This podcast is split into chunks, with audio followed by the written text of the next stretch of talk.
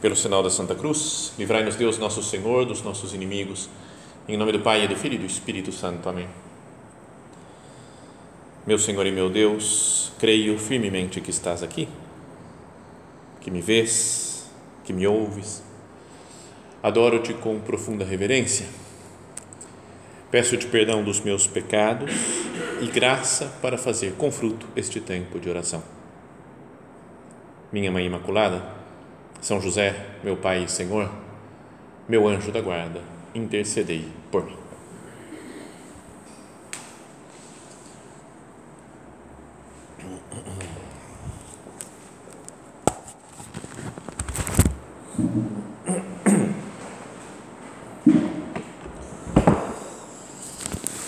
As pessoas em geral e nós mesmos né, temos muitas vezes um desejo grande de conhecer o futuro e controlar o futuro. Até mesmo de conhecer, de desvendar os mistérios da vida atual. É, é uma coisa boa, normal, né, isso aqui, um desejo de, de entender o que está acontecendo né, no mundo, na nossa vida, o sentido das coisas, né, ter, sei lá, um, um interesse filosófico até pelas coisas e também pelo futuro, por como é que vai ser isso daqui, o futuro da minha vida pessoal e do, e do universo. Então, para isso, diria que muita gente ainda, né? ainda que talvez não nós aqui, né, que estamos nessa meditação, mas acontece de muita gente por aí que recorre a meio como que uns adivinhos, né?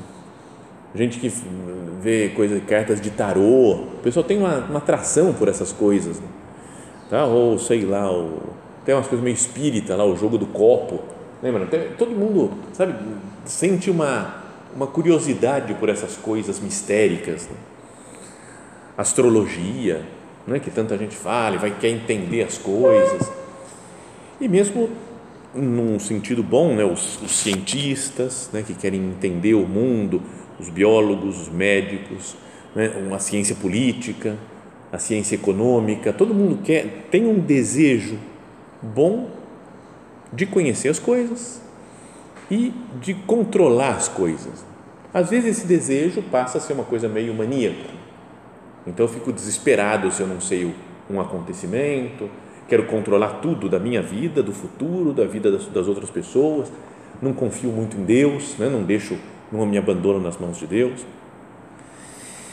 E assim era um rei antigo, né? um homem super importante na história da humanidade, e que ele tinha um desejo grande de domínio, né, de controle das coisas. Que é um rei que aparece na Sagrada Escritura, o rei Nabucodonosor, né, que era o rei da Babilônia, lá no século VI né, antes de Cristo.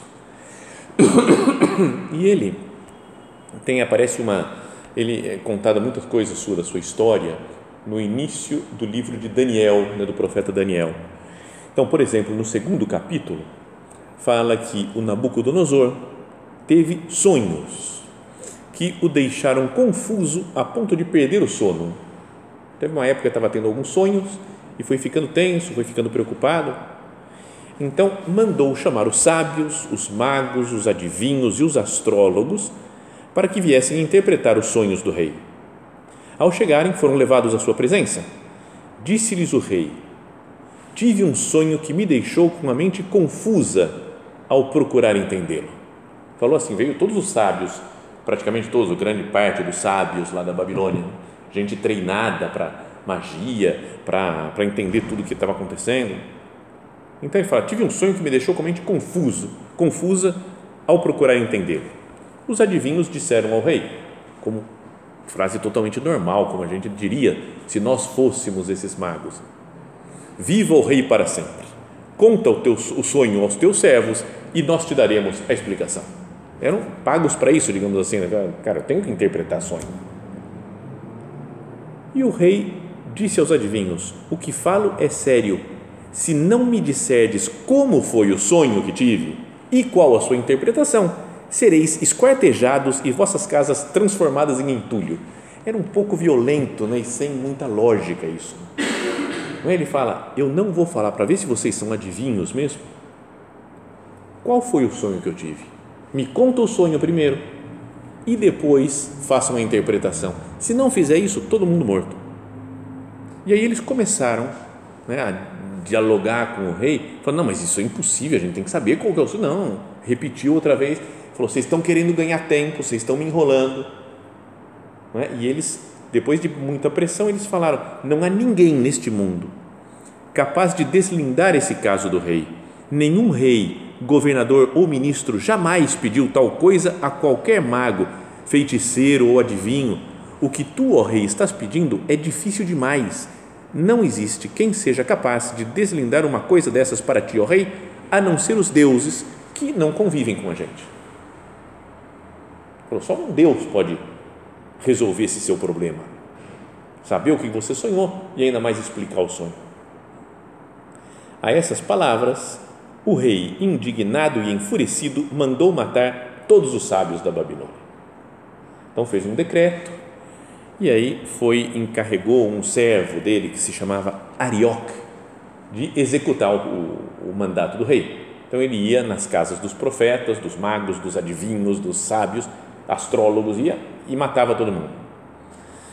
Mas daí ele chegou para o profeta Daniel que era um profeta né, do povo judeu, já falamos isso em outras meditações, mas que estava morando na Babilônia, tinha sido deportado para a Babilônia, aprendeu muitas coisas na Babilônia, mas continuava fiel ao Deus de Israel. Então, é, chegou Daniel, dirigiu-se, então, né, quando foi publicado o decreto que os condenava à morte, procuraram Daniel e seus companheiros a fim de executá-los. Daniel dirigiu-se então com inteligência e bons modos, falou, deixa eu perguntar né, para o Arioque, carrasco-chefe do rei, encarregado de matar todos os, os sábios da Babilônia, perguntando-lhe por que fora publicado um decreto tão severo da parte do rei. E Arioque contou o caso para o Daniel, explicou, foi assim, ele teve um sonho, os magos vieram, ele não quis falar qual foi o sonho, o pessoal falou que é um absurdo, então ele ficou nervoso e mandou matar todo mundo. Daniel procurou o rei para pedir um prazo a fim de que pudesse apresentar a solução do caso. Então ele foi lá para o rei e falou: Pode falar, Arioque, fala para o rei que me dá um tempo que eu vou desvendar isso, eu vou perguntar ao Senhor. Voltou para casa e contou aos companheiros, Ananias, Misael e Azarias, o que estava acontecendo. Né, os três jovens lá que o acompanhavam. Contou para eles o que estava acontecendo para que pedissem ao Senhor do céu a graça de desvendarem esse segredo e não serem mortos com os outros sábios da Babilônia. Então ele rezou, pediu luz para Deus e o mistério foi então revelado a Daniel numa visão noturna. E ele glorificou a Deus do céu, proclamando: Bendito seja o nome do Senhor, desde sempre para sempre. Tá? Tem um hino de louvor que faz Daniel é, ao Senhor, né? a Deus nosso Senhor. Então, Daniel, depois de ter descoberto qual que era o sonho e a interpretação, foi até o rei e falou: Sábios, feiticeiros, magos ou adivinhos não são capazes de decifrar o enigma proposto pelo rei. Lá no alto, porém, existe o Deus do céu que revela esses mistérios.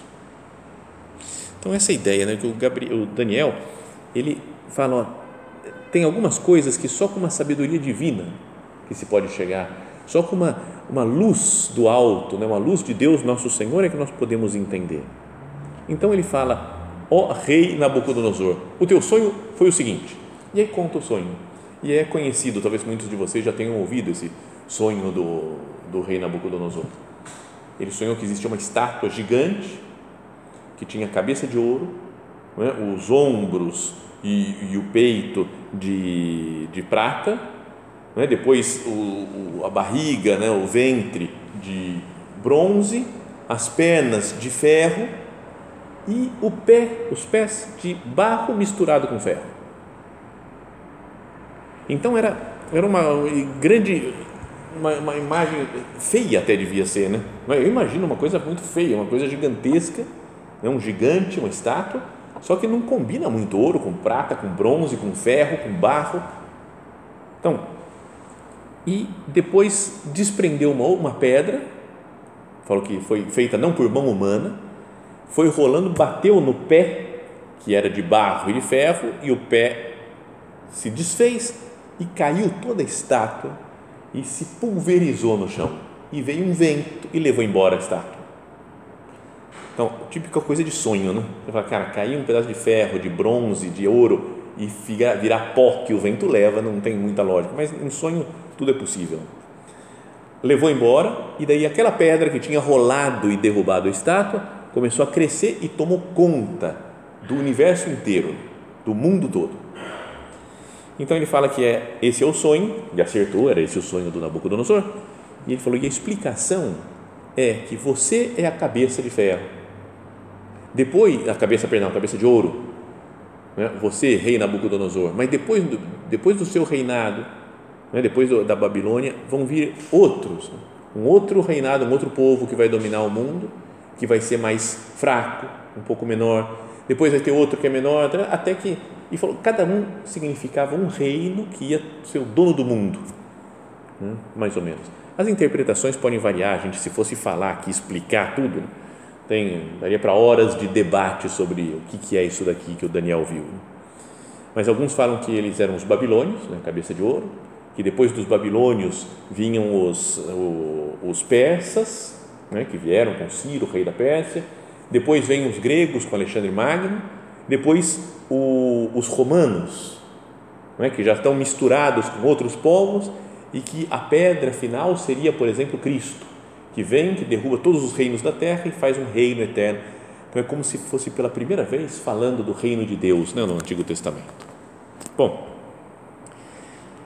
essa é a ideia, né? Então o Daniel falou, o vosso falou, contou isso daí para o rei e ele disse ao Daniel: O vosso Deus é de fato o Deus dos deuses é Ele o Senhor dos impérios, é Ele quem revela os mistérios, pois só Ele foi, foi capaz de desvendar esta questão. E daí promoveu o Daniel, rei, chefe de um, negócio lá, os outros três lá, Ananias, Azarias e Misael, outros governadores de outras províncias. Então deu um poder importante para eles, né? E conseguiu que não matassem os, os sábios da Babilônia. Bom, essa história, o que, que tem a ver conosco isso? Não pode ser uma coisa que está escrito na palavra de Deus, que é palavra de Deus. Não deve ser visto só como algo histórico. Tudo bem, lá no século VI antes de Cristo aconteceu isso. Mas como que isso pode influenciar na minha vida? Que lição eu posso tirar? Falei, meu Deus, me, me dá a sua luz, como você deu para o Daniel. Me dá a sua luz para entender o que, como é que isso daqui pode servir para a minha vida. Então, a lição que a gente podia tirar é olhar para o Daniel, profeta, e pensar: ele sabe ouvir a Deus. Enquanto os outros sábios e, e, e, astrólogos e magos e feiticeiros da Babilônia tentavam só com as suas forças, com seus poderes, com as artes que eles tinham treinado, as magias que tinham treinado, descobriu o mistério daquele, do futuro daquele rei e não conseguiram nada, Daniel, recorrendo ao Senhor, consegue a revelação. Então ele é uma imagem de um homem santo, né, de um profeta que sabe ouvir a palavra de Deus, que entende a situação do mundo e do futuro, porque está em sintonia com Deus. É? No mundo atual existem muitos debates de muitas coisas, muitas discussões, opiniões muito divergentes, guerras nos debates entre as pessoas. Será que eu não deveria ser um homem de Deus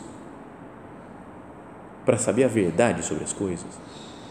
Será que um santo mesmo de verdade não teria uma explicação mais mais clara do mundo que nós vivemos? uma, algo sobre o futuro. Não é pensar se a gente pudesse ter aqui junto de nós, né, agora, né, e perguntar e conversar com, com São José Maria, por exemplo, com São João Paulo II, né, com Padre Pio, São Padre Pio, né, ou com São Francisco de Assis, podemos pensar, se eu pudesse sentar e conversar com eles, talvez eles teriam uma visão mais acertada das coisas aqui da Terra porque estão em sintonia com, com Deus, Senhor do céu e da terra. Isso é o que fazia o Daniel, sintonia com o Senhor. Então, a lição que eu queria que nós tirássemos é de ser homens que escutam a Deus. E podíamos olhar para essa situação mesmo, para o, para o profeta Daniel, e falar: como é que ele fez? Que passos que ele deu para escutar a vontade de Deus, né? para entender o que Deus tinha revelado lá para o, para o Nabucodonosor? Então, uma primeira coisa do Daniel é falávamos numa, acho que falamos em alguma outra meditação algum tempo atrás. A primeira coisa que ele tinha era um recolhimento, um, um desprendimento das coisas do mundo e foco no, em Deus nosso Senhor. Lembra quando ele, eles foram presos, né, foram levados para a Babilônia? O Nabucodonosor viu que ele, é, ele, o Ananias, Azarias, Misael, junto com outros que estavam lá, eram gente inteligente, da classe nobre talvez, e falou: ó, vou preparar bem esse povo, dá o melhor daqui da comida da mesa do rei, comida e bebida da mesa do rei, para tratar bem os caras, porque eles vão ser os sábios do futuro. E esses daí, o Daniel e os seus amigos, falaram, a gente não vai comer essa comida porque é uma comida impura, a gente vai se manter fiel ao Deus de Israel. E só comiam verduras, legumes, e mesmo assim ficavam fisicamente melhores do que, o, do que os outros que se alimentavam da, da mesa do rei, das melhores iguarias. Então, ele mostra que ele tem uma vida, podíamos dizer, reservada, uma vida penitente, o Daniel, que não se deixa levar pelos prazeres do mundo. Os outros sábios comiam e bebiam lá do, o vinho do rei, a carne do rei. Mas o Daniel falou: não vou me contaminar com essas coisas pagãs. Então, será que não poderia ser esse um primeiro passo né, para, não sei, para conseguir ouvir a voz de Deus? Ser uma pessoa mais penitente, né, mais mortificada, mais recolhida.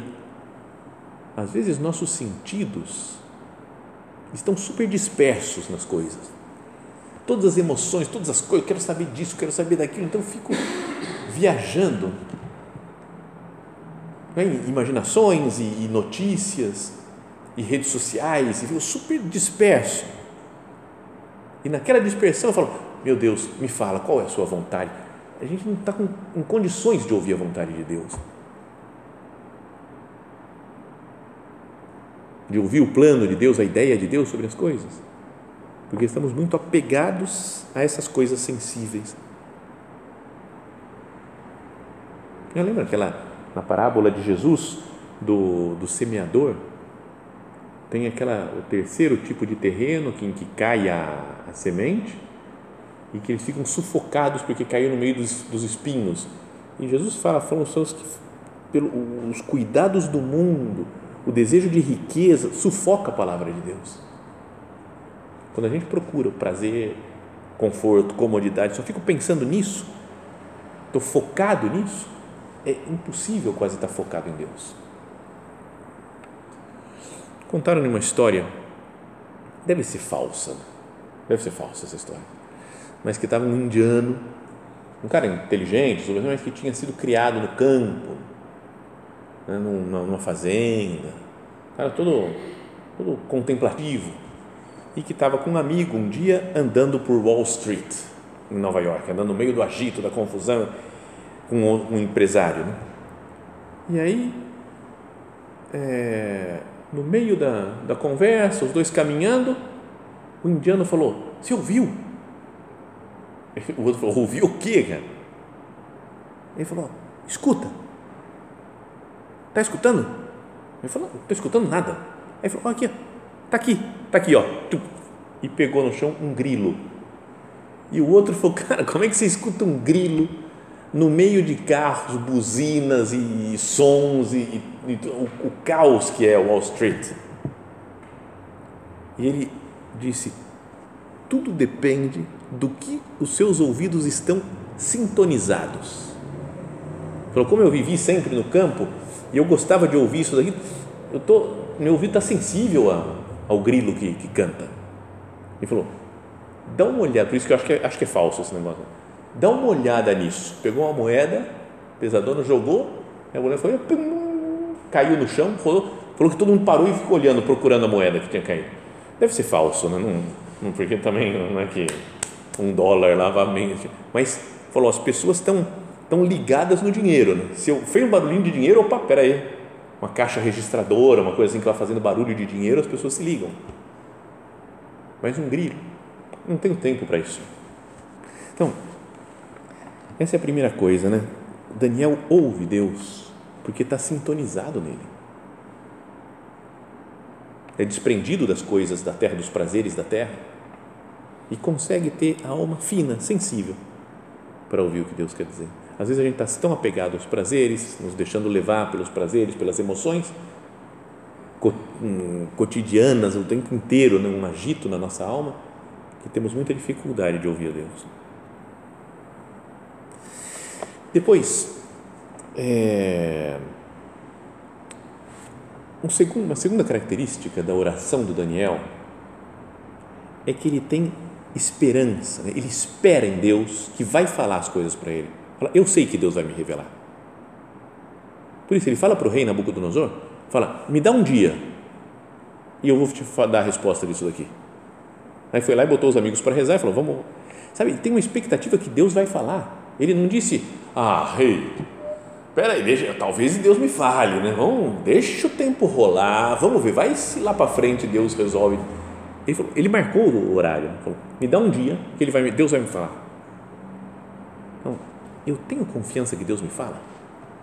Tenho essa expectativa também?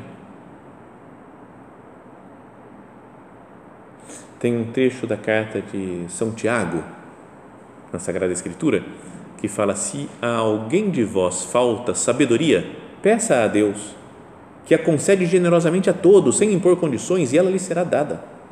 Mas peça com fé, sem duvidar, porque aquele que duvida é semelhante a uma onda no mar, impelida e agitada pelo vento não pense tal pessoa que receberá alguma coisa do Senhor, ambígua como é e inconstante em todos os seus caminhos. Se eu realmente acredito que Deus fala comigo na oração, eu vou fazer oração com. Estou aqui, pronto, pode me falar, me fala, meu Deus. Eu estou pronto para você me, me, dizer o que, que você quer. Sabe, tem uma, uma expectativa. Não vem aqui, entra na capela, no oratório, e fala, oh, vou ficar aqui se Deus quiser falar alguma coisa, Ele fala. Se não quiser falar, sabe aquela uma falta de, de, de esperança parece que Deus nos fala. Daniel garantiu, falou para o rei: amanhã eu te dou a resposta. Será que a gente tem essa audácia? Tem que resolver um negócio. Tá bom, eu não sei ainda, mas eu vou parar, vou rezar e depois de fazer oração eu vou decidir esse negócio, porque Deus vai me falar na oração como que eu tenho tem que ter audácia, tem que ter confiança em Deus. Esse é um segundo aspecto da oração de Daniel. O terceiro aspecto é que ele vai pedir oração para os outros. Está unido aos outros fiéis. Então a gente tem que estar unido à igreja também, rezar e pedir para os outros rezarem. Falar, reza por eu, eu preciso saber esse negócio, tenho que descobrir, não sei, a minha vocação. Reza por mim.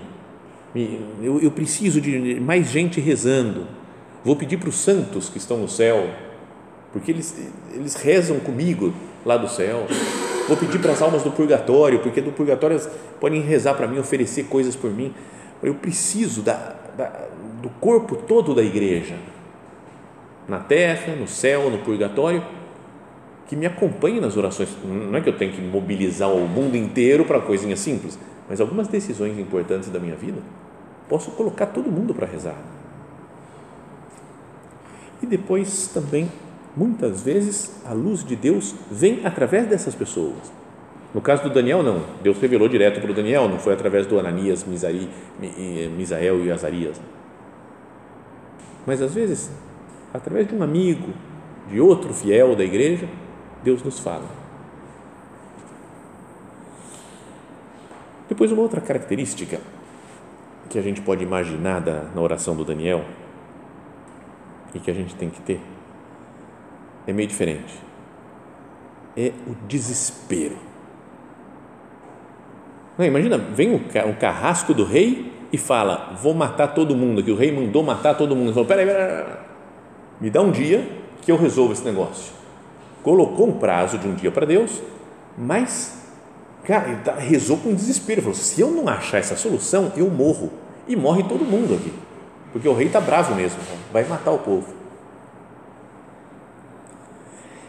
Queria que nós não, não procuramos com tanta ânsia a voz de Deus porque não classificamos nossa situação como desesperadora. Quando acontece alguma coisa desesperadora, uma pessoa doente, um parente nosso, né, uma pessoa que descobriu, sei lá, que tem um câncer gravíssimo, que vai morrer a qualquer momento. Então a gente reza, reza, reza, reza, reza. Né? Aí a gente se desespera um pouco. Podíamos pensar um desespero bom. Né?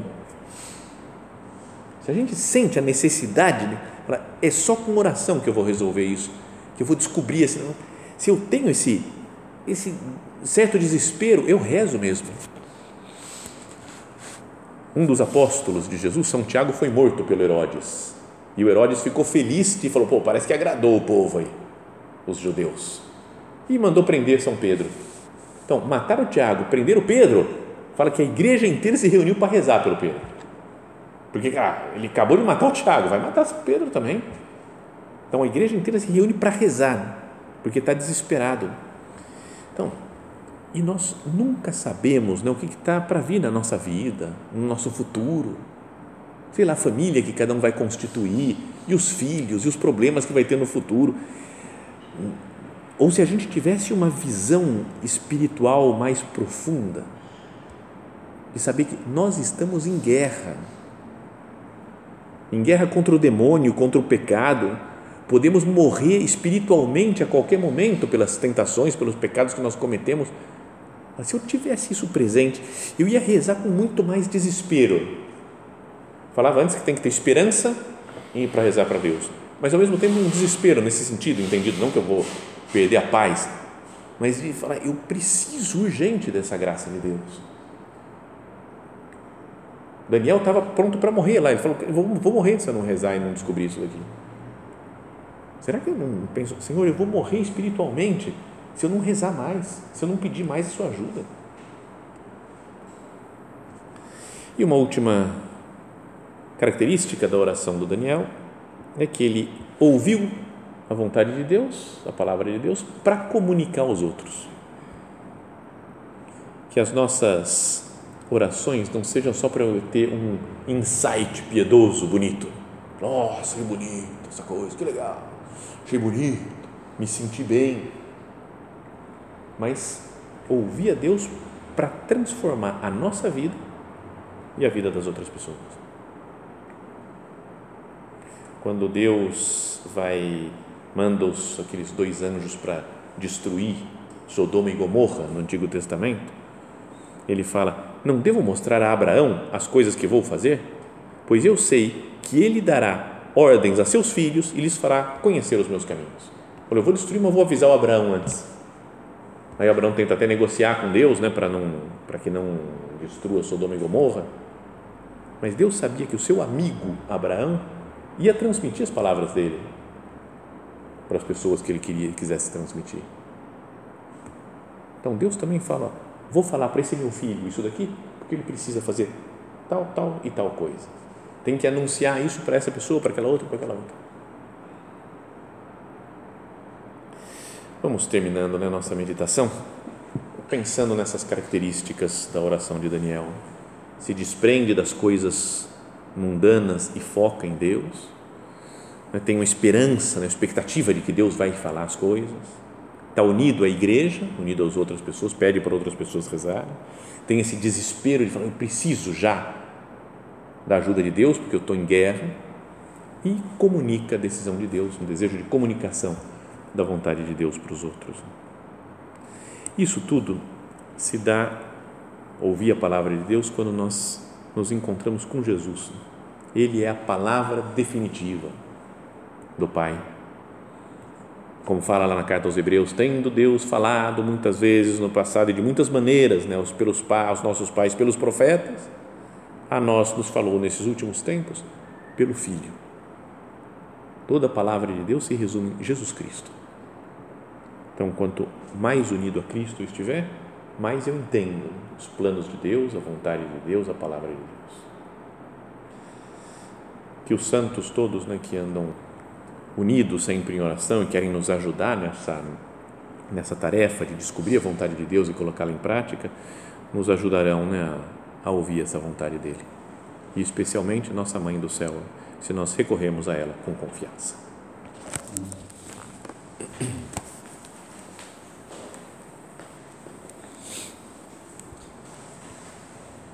Dou-te graças, meu Deus, pelos bons propósitos, afetos e inspirações que me comunicaste nesta meditação. Peço-te ajuda para os pôr em prática. Minha Mãe Imaculada, São José, meu Pai e Senhor, meu anjo da guarda, intercedei por mim.